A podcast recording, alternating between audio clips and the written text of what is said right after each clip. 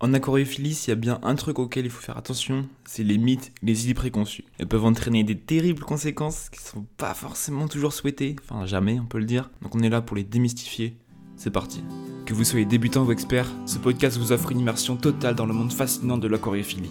Des conseils pratiques, des astuces inédites, des interviews d'experts et bien plus encore. Venez nous rejoindre et plonger dans cette aventure. Vous allez découvrir les secrets pour créer un bel aquarium naturel, sain pour vos espèces qui vous correspondent. Si le podcast vous plaît, je vous invite à vous abonner pour ne rien rater. Pour me soutenir, le type de partager le podcast, lui laisser une jolie note ainsi qu'un commentaire. Je vous en remercie. Aquarium Facile, le podcast qui vous plonge au cœur du monde aquatique. Je m'appelle Léon Barbeau, créateur du blog Aquarium Facile, et je vous souhaite à tous une très belle écoute. Bonjour à tous, j'espère que vous allez bien. C'est toujours Léon du blog Aquarium Facile. Désolé, je suis un peu malade, j'espère que ça va pas trop s'entendre. Aujourd'hui, on va parler des erreurs et des idées préconçues qui sont typiques en aquariophilie donc on va voir les 7 mythes les plus courants et on va les démystifier, on va expliquer pourquoi ils sont faux. Donc on commence directement avec le premier mythe. La boule et le bocal sont des aquariums adaptés. quand je dis boule et bocal, je parle de la boule à poisson combattant et le bocal à poisson rouge.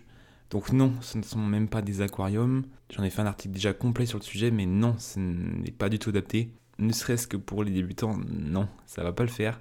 Il y a plusieurs raisons pour ça. C'est que d'abord, très souvent, le volume, il correspond pas du tout y a très très peu de poissons qui peuvent vivre dans moins de 20 litres. Et le poisson rouge, typiquement, il vit pas du tout dans moins de 20 litres. Il vit dans au moins 100 litres. Mais ensuite, c'est pas tout parce que le bocal ou la boule, c'est un espace restreint qui fait littéralement souffrir le poisson. Euh, on peut pas mettre d'équipements comme le filtre, qui sont souvent indispensables. Donc le milieu, il se retrouve très vite pollué. Pareil au niveau de la forme, c'est souvent rond, donc euh, on peut rien mettre dedans en fait, c'est hyper compliqué. Et on n'a pas non plus un espace de nage très grand. Donc vraiment, c'est à éviter parce qu'on a du stress et des maladies qui peuvent, euh, enfin, qui vont apparaître, c'est certain, et qui entraînent une mort prématurée. Donc vraiment, optez pour minimum quand vous débutez, je vous conseille au moins 60 litres, si ce n'est plus, 80 litres au moins, et euh, un aquarium rectangulaire. C'est largement mieux. Mythe numéro 2, l'eau du robinet est sans danger. Eh bien non, l'eau du robinet n'est pas sans danger. Alors elle peut être utilisée sans problème, mais il faut quelques précautions quand même. L'eau du robinet, elle a plusieurs substances qui sont toxiques pour l'aquarium, comme le chlore ou les métaux lourds. En fait, ce qu'ils vont faire, c'est qu'ils vont être toxiques pour les poissons et aussi pour les bonnes bactéries. Donc les bonnes bactéries du bac, notamment les bonnes bactéries du cycle de l'azote, qui transforment l'ammoniac et les nitrites en nitrates. Si vous éliminez ces bactéries-là, l'équilibre il va être beaucoup plus compliqué à maintenir et ça va être, ça va être un échec, ça va, être, ça va se transformer euh, en environnement hyper toxique. Donc ça va être indispensable d'éliminer le chlore avant d'ajouter l'eau dans votre aquarium. Sur le marché, vous allez trouver plein de produits comme les conditionneurs d'eau, mais franchement, c'est pas utile. Laissez juste reposer votre eau à l'air libre, donc mettez pas de couvercle par-dessus. Vous laissez reposer la veille, et puis le lendemain, vous faites le changement d'eau, et puis il n'y aura pas de problème. Et attention, parce qu'il faut savoir que l'eau du robinet n'est pas compatible avec tous les aquariums, euh, notamment au niveau des paramètres d'eau. En fonction de votre région, et votre lieu d'habitation, l'eau du robinet sera plus alcaline, plus acide, plus dure, moins dure. Donc c'est impérativement nécessaire de la tester. Par exemple, dans le cas d'un sol technique, on va pas utiliser une eau avec un pH très élevé, ni avec une dureté très élevée. Sinon, on irait saturer le sol technique, donc c'est pas forcément l'objectif. Dans ce cas-là, l'eau du robinet, elle va pas être adaptée. Donc voilà, renseignez-vous en fonction des paramètres dont les espèces ont besoin, et ensuite adaptez-vous en conséquence. Mythe numéro 3, les escargots présents dans l'aquarium sont nuisibles.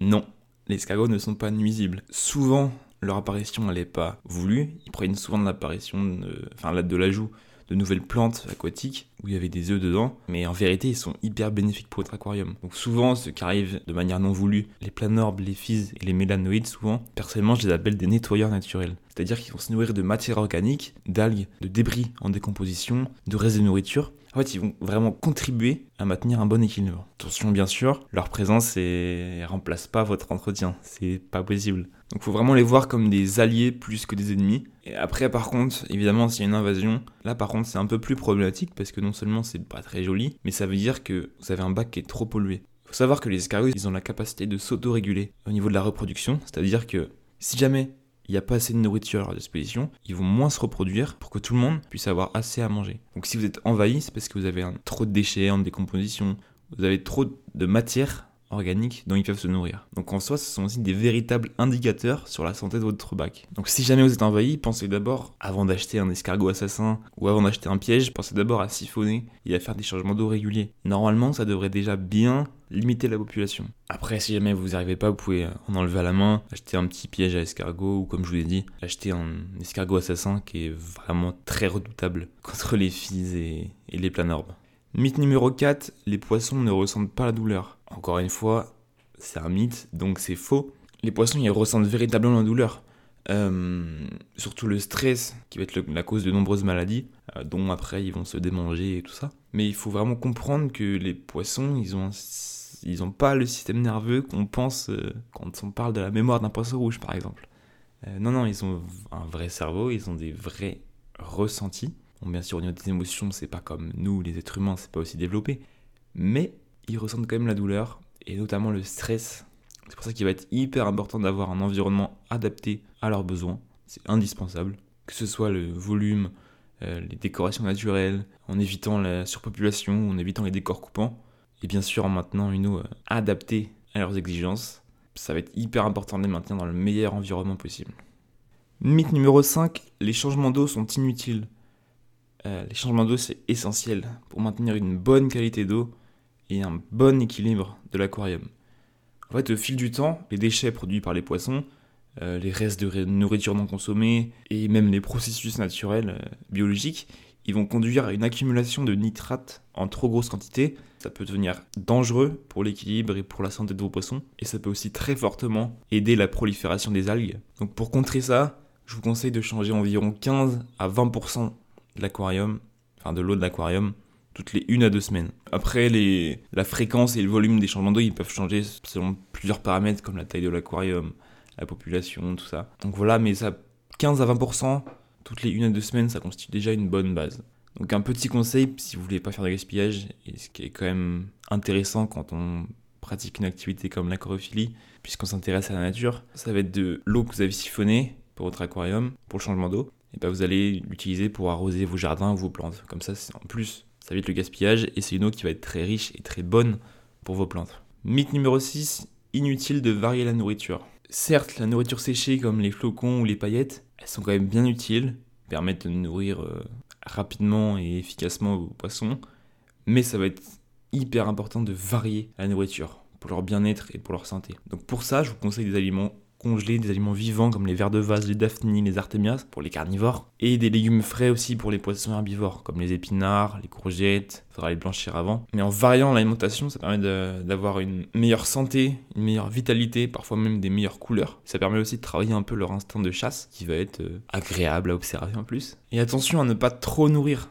Tout ce qui est distribué doit être mangé dans les deux minutes qui suivent. S'il y en a trop, s'il en reste, ça veut dire que vous en avez donné trop et qu'il faudra réguler la prochaine fois. Et enfin, mythe numéro 7, les produits chimiques sont des solutions miracles. Alors non, très très très loin de là, cette idée. Elle peut être rapide et efficace comme technique, comme solution, pour les problèmes d'algues, des paramètres d'eau, tout ça, mais ça ne résout en aucun cas la cause. La cause, risque fortement de revenir au bout d'un moment si, vous ne l'avez pas comprise ou si vous ne l'avez pas, pas résolu. Donc le problème risque fortement de revenir d'ici peu de temps. Donc la meilleure approche, ça va être la prévention.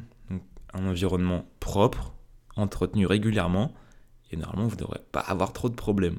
Bien sûr, certains qui, dans certains cas, comme les cyanobactéries, ça peut devenir compliqué de faire tout naturellement. Donc l'utilisation peut être utile, mais ça ne doit pas être la première idée qui vous vient à l'esprit. Puis en plus, ça peut perturber l'équilibre biologique. Les plantes, elles peuvent être touchées, ça peut les fragiliser fortement. Et pareil, au niveau des bactéries, des bonnes bactéries, ça peut aussi les fragiliser quand même euh, un petit peu.